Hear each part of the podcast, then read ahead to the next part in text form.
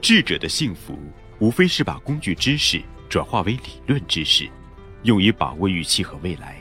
企业运作需要一部一书在手、通览全局及运作企业全局和要点的著作。这本书就是《现代企业理论》。欢迎收听玄宇文化独家出品的《现代企业理论》，作者陈荣耀。分享一下这篇文章相关的一个心得啊。这篇文章讲的越来越就是越具体化了。他现在把企业的这个类型分为了六个类型，但是我觉得与其说是六个类型，不如说是企业发展的六个步骤。然后结合到我们这个岗位的工作，我觉得也是有这样的一个过程。很明显的，我们这边的跟他还是有很多的这个，我的这个岗位跟他还是有很多的这个类似的地方。比如说第一个，前三个加工型、经营型和功能性，大家都知道，我们这个财务方面的工作呢，就是在大家的传统印象里面，应该是比较死板的一个工作，比较保守的一个工作。然后前面的三个部分，当然也分为。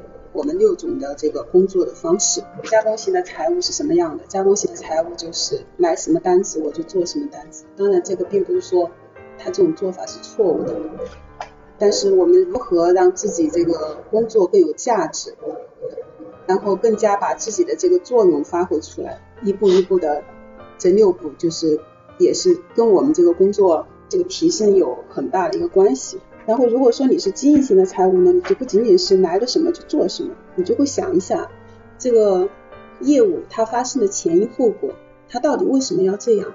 了解了它这种发展这种轨迹，然后呢，你处理的时候你就会有自己的一个想法，这个这个想法就体现到了第三步功能性。所有的业务最终都是为企业的最终经营成果而赋能的，你如何把它？更大程度化、最大程度化的为我们的经营成果来赋能。到了第三步，我觉得一般财务做到这个功能性的，就满足了最基本的一个岗位需求，因为你体现出了你的个人价值和你的岗位价值。然后后面的三个品牌型、文化型和战略型。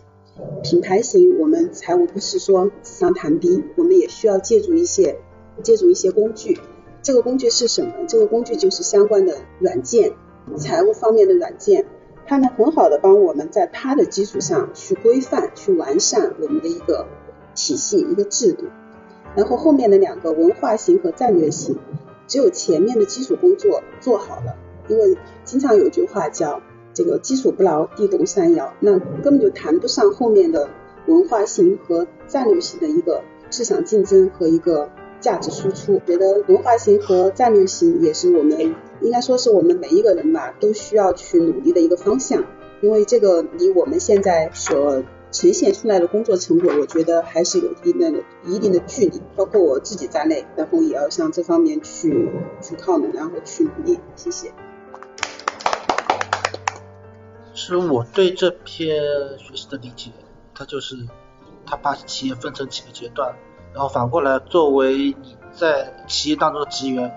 那每个阶段的企业，那你的目标也不一样。比如说的第一个加工企业，可能我更注重的是质量，产品的质量，或者是其他一些质量的要求。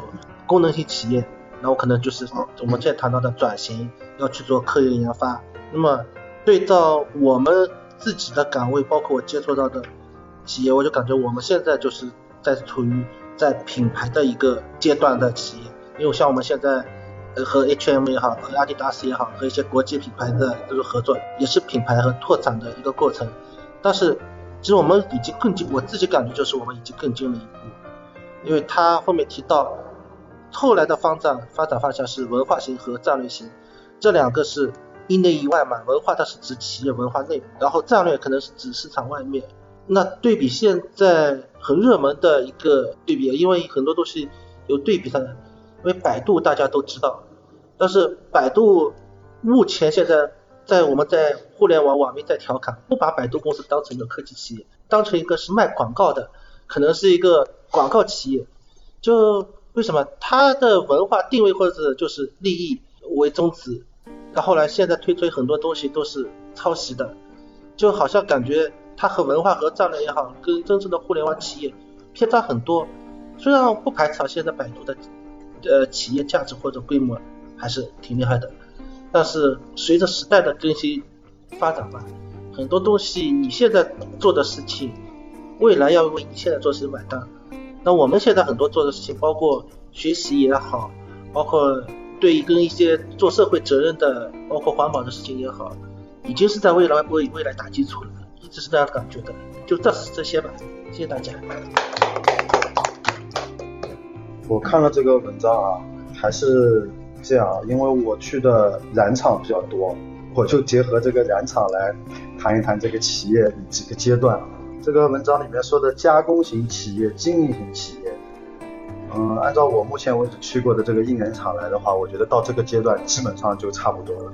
在网上的印染厂几乎就没有了。为什么呢？因为有的话我们也不会做这么累，就这么简单的道理。因为你想啊，我们过去推。呃，我们的技术和我们整个这个项目，其实我能够感觉到，从染厂能够自己发自内心的要去做这方面的调整，然后非常积极的、主动的去配合的。不要说凤毛麟角，好像目前为止我也没怎么看到，基本上都是我们屁股后面要盯着。啊，不，这个已经算是比较好的了，不排除还有捣蛋的，对吧？这我就也不说了。然后我看了一下这企业的六个阶段，我感觉其实结合自己来说啊，我感觉其实和人。人的六个阶段是差不多的，大家看一下啊，这个加工型企业 OEM 加工嘛，基本上就属于我说的形象一点，就属于波一波动一动吧，波一波动一动，然后只是为了生存。它在整个人的这个分的层次里面，就是最 low 的那个层次，我们称为本能属性。经营型企业、功能型企业，你如果按照我们一个人的发展阶段来说，就是说能够有一定自己的责任和担当，有自己的一个想法。呃，这个基本上就是属于绝大部分，我们都属于这个社会属性。品牌型企业，那个刚才小雷也说了，说我们是品牌型企业，这个我可能略有不同的感受啊。就是我觉得文化型企业应该没什么问题，因为我从公司来第一天起，我接触的最多的就是我们企业文化，而且很明确，就是层次为核心。那么从品牌型企业开始，什么叫品牌呢？我。我不知道大家有没有看过那个以前个电影叫《赌神》啊？我跟大家放松的聊一聊。那个周润发那个《赌神》最后最后一副牌和那个赌王不在赌博的时候吗？他不是钱没了吗？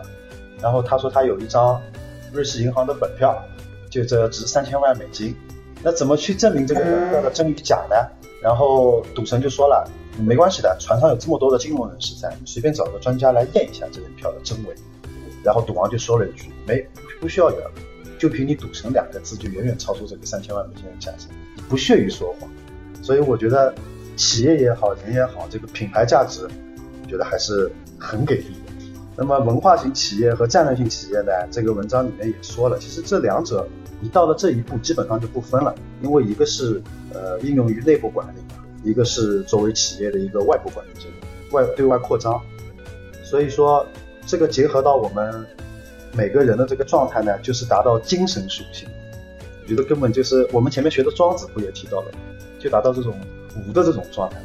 这个状态，嗯，说实在的，我还没有完全体会到。其实我一直想体会一下，这个还要通过自己的努力，包括在平时的工作学习当中不断完善。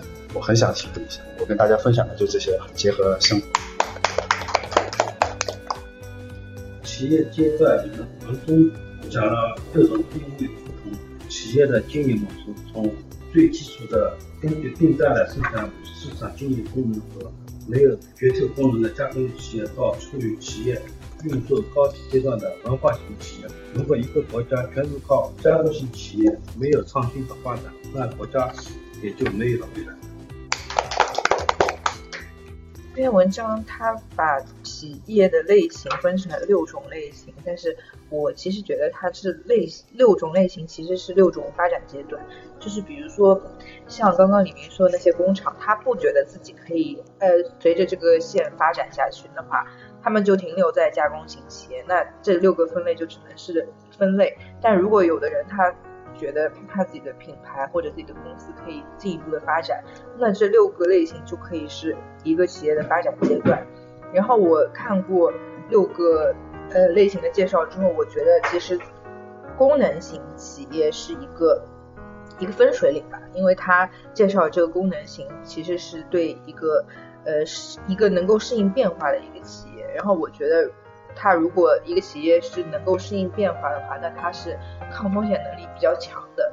如果它一个企业没有达到拥有这么一个能力的话，那我觉得就是像我们正在经历的，或者已经已经成为过去式的一个疫情的三年来说，我觉得没有这个这样一个抗风险能力，应该大多数的前面的这两种企业应该已经倒掉了吧。所以我觉得功能型企业是这六六种分类的一个分水岭，然后过了这个功能型企业的之后的后面三个三三种类型，一个更高层面的一个发展阶段，尤其是这个文化型企业和战略型企业。然后那个陈老师介绍的是对内的文化的一个培养和一个对外的文化的一个输出，我觉得就是对于人来说，用人做比较，它就类似于一个人内心的一个内修了。我觉得还是挺挺，就是听起来还挺不可思议的。对于我现在来说，就是也是学到了，好，这就是我看这一篇的一个感悟吧。我说一下我对这个文章的一些理解，就是它分了六个阶段，就是有个加工型、经营型、功能型、呃品牌型、文化型，还有战略型。那他也举了一些例子，就像是像 OEM，如果是拿到我们自己的工作来说，就是呃，如果我们遇到一件事情，就只是接到这件事情去做，那就像这个 OEM 一样，只是完成它的一个加工。如果我们联系到整个这个公司的一个经营型，就比如说像苏萌所说的，我们要去把它想到它是个。是为了将来的一个经营成果赋能，他这样的一个思路，那你可能会就是在考虑这件事情会更多一点。然后呢，我们在建立一个思维模式，还有你的一些理解上面会更加的，嗯，更加的全面一些。呃，就通过就是陈教授他对这些企业文化的一些学习和理解，我们会更加了解我们自己的一个企业的一个阶段。然后呢？嗯，也也会就是在我们跟其他的企业有接触的时候，也能够去呃看透或者是更明白其他企业的一个情况，然后让我们就相互做到一个比较呃清楚的一个理解。嗯，在他谈到一个就是呃无形资产形成的那个核心的竞争力，那么我们也有自己的一些竞争力，然后呢。通过这个方面来说的话，也可以看到我们公司的一个目前状况。嗯，那更多的话就是像我们每次的一个文化，通过进公司来也是这样子的，会有这样一些共同的学习，共同的去交流，这是形成我们更多的一个文化的一个理念。然后大家是共同去学习，共同去思考，也然后是更多的同一思想去做事情，把很多事情做到更好，同步性。那这是我们公司的一个阶段。那我觉得学习这个现代企业理论，对我的工作还有对我认识这些事情的话，会更有责任感，也会更加看看清楚自己的嗯一些工作，然后也会有一些整体的一些想法。好，谢谢大家。就我听完了以后，我觉得也是受益匪浅的。然后我觉得，呃，就是呃，企业的文化和就是企业的呃一些功能和经营，就是相辅相成的吧。就一个企业肯定是要有文化，才能支撑一个企业就是做到做大做强嘛。然后我觉得结合一下的话，就是我们就是因为对。就就跟我们公司跟功能性企业比较相关嘛，我觉得，因为呃张总刚刚也是开始从呃纺织助记，然后一直做到现在对各种工艺起到就是做到一个深化嘛，因为在这个大环境就是抓环保，环保必须的这样一个重点的这个发展阶段，我们然后结合自己的话做做的话，就是不但一个要做好就是当前的工作，也要做好就是超前的工作，然后也要想好呃就是遇到工遇到问题的时候也要做好创新。就是不是做好基本的工作，然后做好基本工作以后，也要想就是为什么，然后想想办法进行一些深入和创新吧。然后这就是可能功能型企业要做的，我我理解啊，就是这些。文化企业充分体现了企业文化的本质属性，它有几个特点：以企业内在的文化资源演示的为一种经营。支持系统，既有技经济价值和文化价值。二、企业的文化值还行可以量化为考核，成为企业竞争力衡量的基本要素。三、企业的理念和决策系统成为企业战略之胜之道，是企业模式创新的新基础条件。四、作为人类文化资源的基金，创新意识、规则文化、标准逻辑、公理系统、逻辑程序、制度文化、科技文化、品牌价值、经营理念的充分体现。从文化学的角度研究企业功能和特征，是一种高层次、高品位的研究，是企业研究功能升级的标本。我就这些。呃，我要说的就是这个底下两点啊。第一点就是企业要有正确的企业理论，才能有创造真正意义上的企业和企业运作的模式。我们公司我认为啊，就是向两个层次了，已经到了两个，一个是功能性企业和文化型企业。功能性企业是一种智慧型企业，智能型企业、创新型企业是未来智慧经济的企业。文化型企业就是从文化的角度研究企业的功能，是企业研究功能升级。作为我们个人，就是在自己公司里面，也要看到公司的前景和公司的这个发展前途。我们呢，要立足做好自己的本职工作，为公司的创新啊，这个贡献自己的力量。我就这些。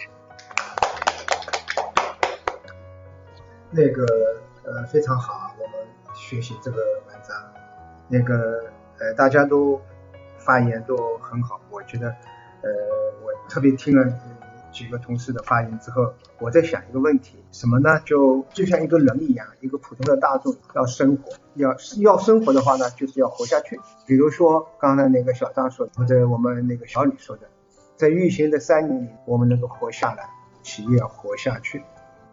但是活下去，仅仅活下去就能活下去吗？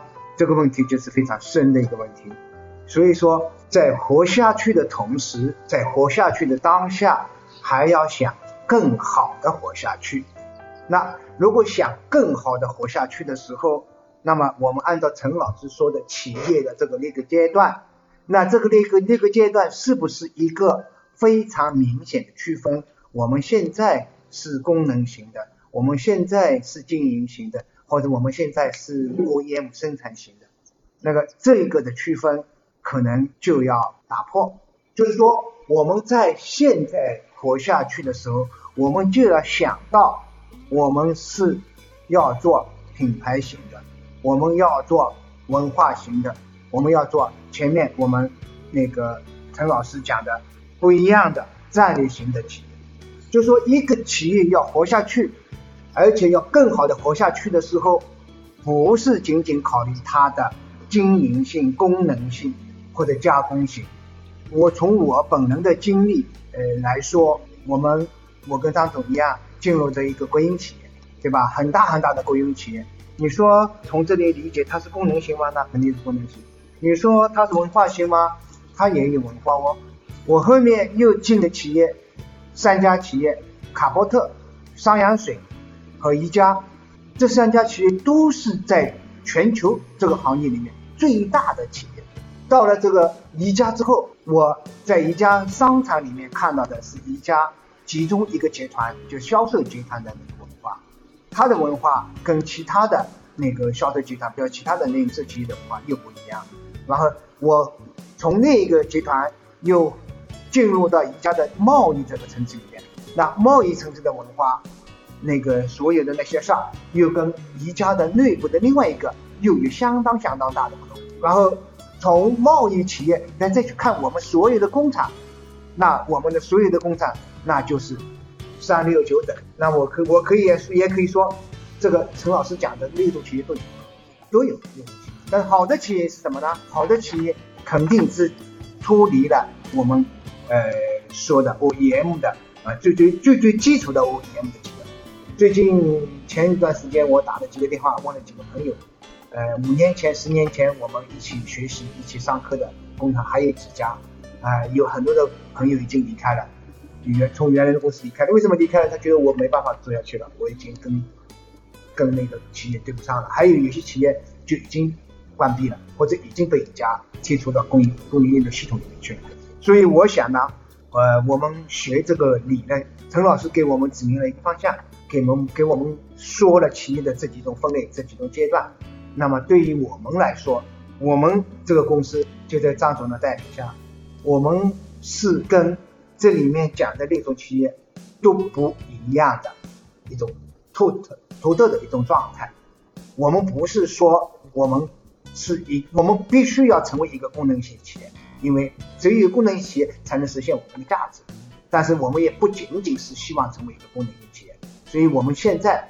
就要去看我们怎样成为一个文化型企业，成为一个品牌型企业，成为一个战略型企业。从现在就要开始。我我我学习了之后，呃，我听了大家讲了之后，我觉得因为是大家的分享，是我思考的这些问题啊。谢谢大家，我就说这么多啊。其实我们学习啊，学习为了什么呢？为了提高自己的认知吧。再讲的高一点是开悟吧。我认为是这样的学习，嗯，陈老师呢，他拿就是，其实提升我们的开悟，其实他说的都基本上就是在我们的基础上面，拿我们分清我们在做什么，拿我们认知我们的自己的人的，就是人人家说三六九等啊，能分清楚你今天在做的是这是什么等级，什么 level，对不对？说清楚了，企业和个人都是这样的。其实他通过他的学习呢，我们更认清。因为我们人会反思，会思辨，会反思。我们所做过的东西，通过理论学习的过程当中，我们对照我们所做的事情，我们在什么 level？会思辨的人就会是感觉自己在什么 level。接下来我们要做什么？我们要达到我们自己的远景，我们要改变什么？要改变什么？我们要坚持什么？任何事情就是文化的问题，文化的问题，我认为是贯穿一切的，贯穿一切的。因为只有文化能传承。几千年，文化传承几千年，人事地理这个东西都是随着动态的，人和文化这方面，人事地理人和，天时地利人和，对不对？天时地利人和，其实我们呢就是说，我们为什么在这块？从我角度说起来，我们在做的过程当中，我们战略非常清楚。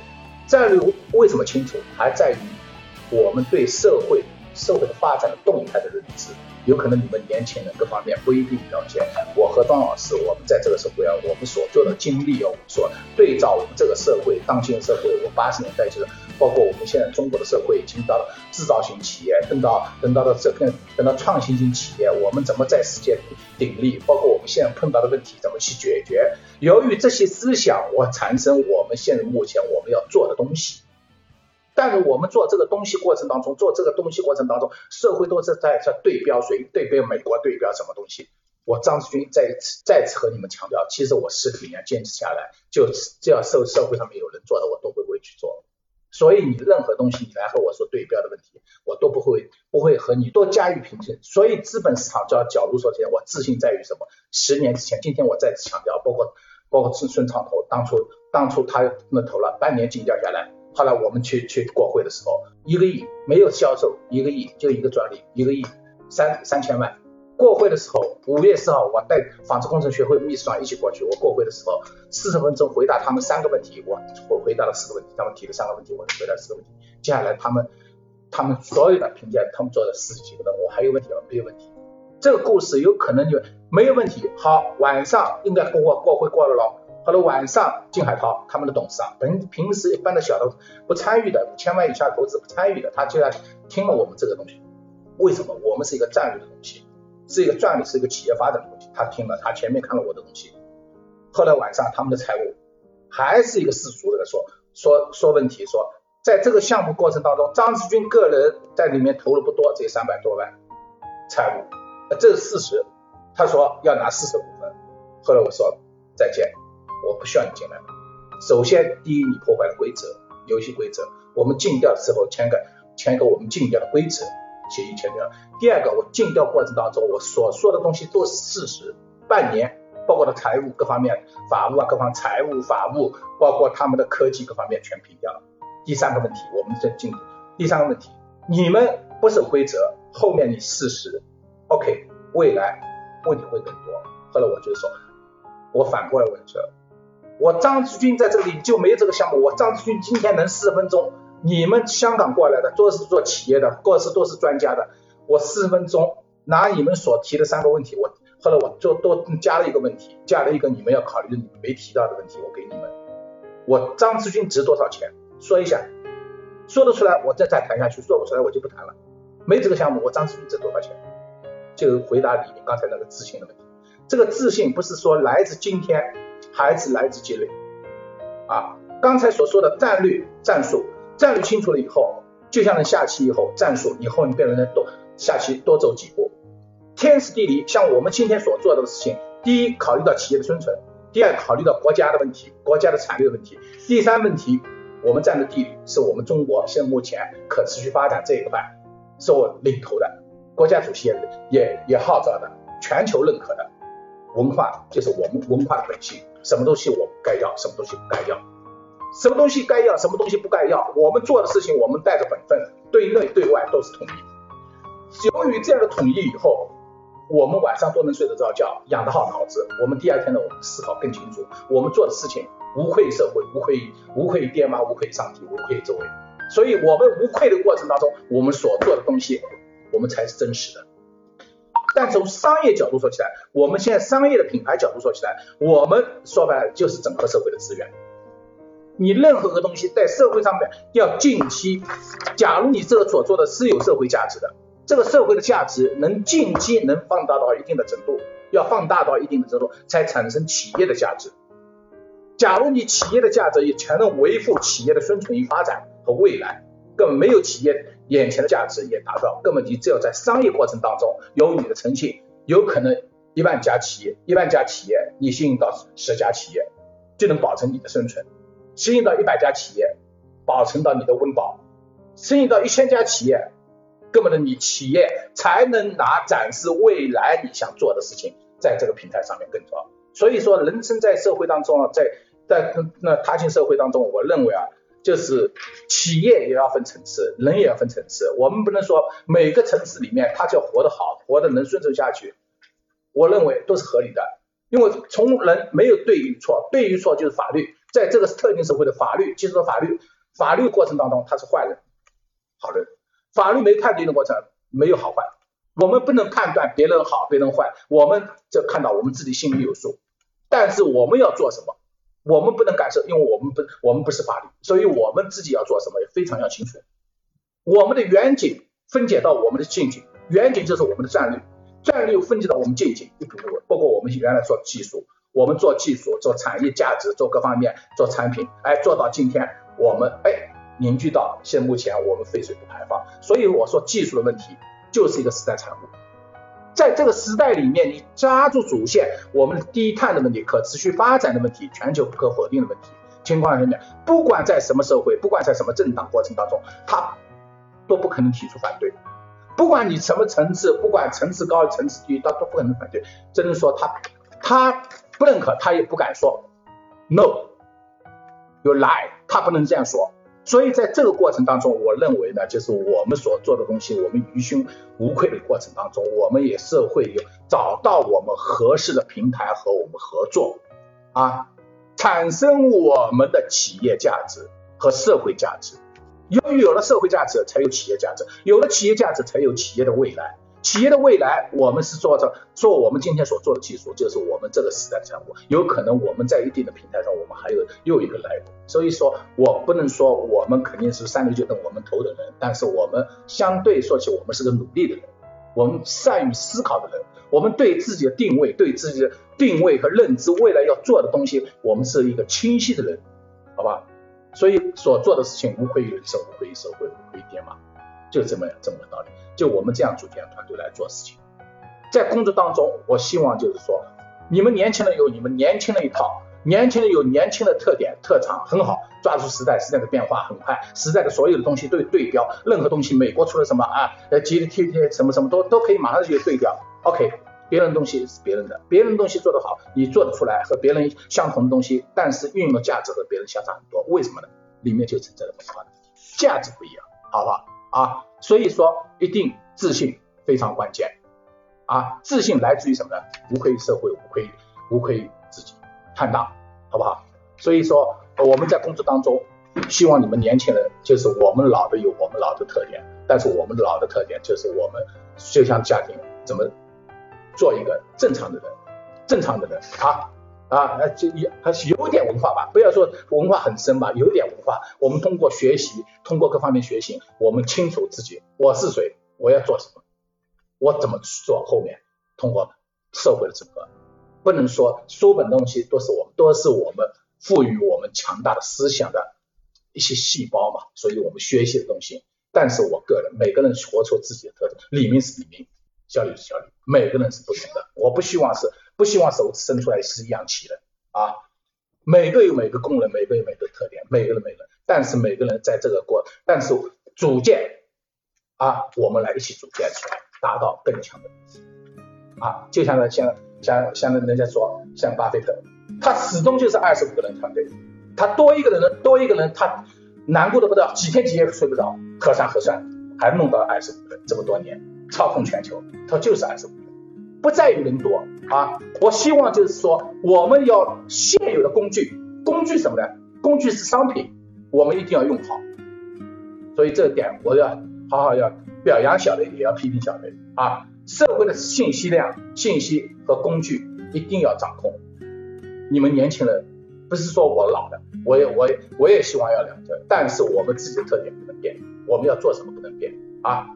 所以，我们现在目前拿我们的社会资源，我们整合品牌商来完成我们公司未来要做的。所以，通过学习的问题，我说天时地利人和。陈老师所提出的问题，拿现社会归纳为归纳社会社会企业是是品牌企业和文化企业啊。这个品牌和文化都是都是战略的战术的东西。从战略角度实我们很清楚分清，他拿战略分清楚，好不好？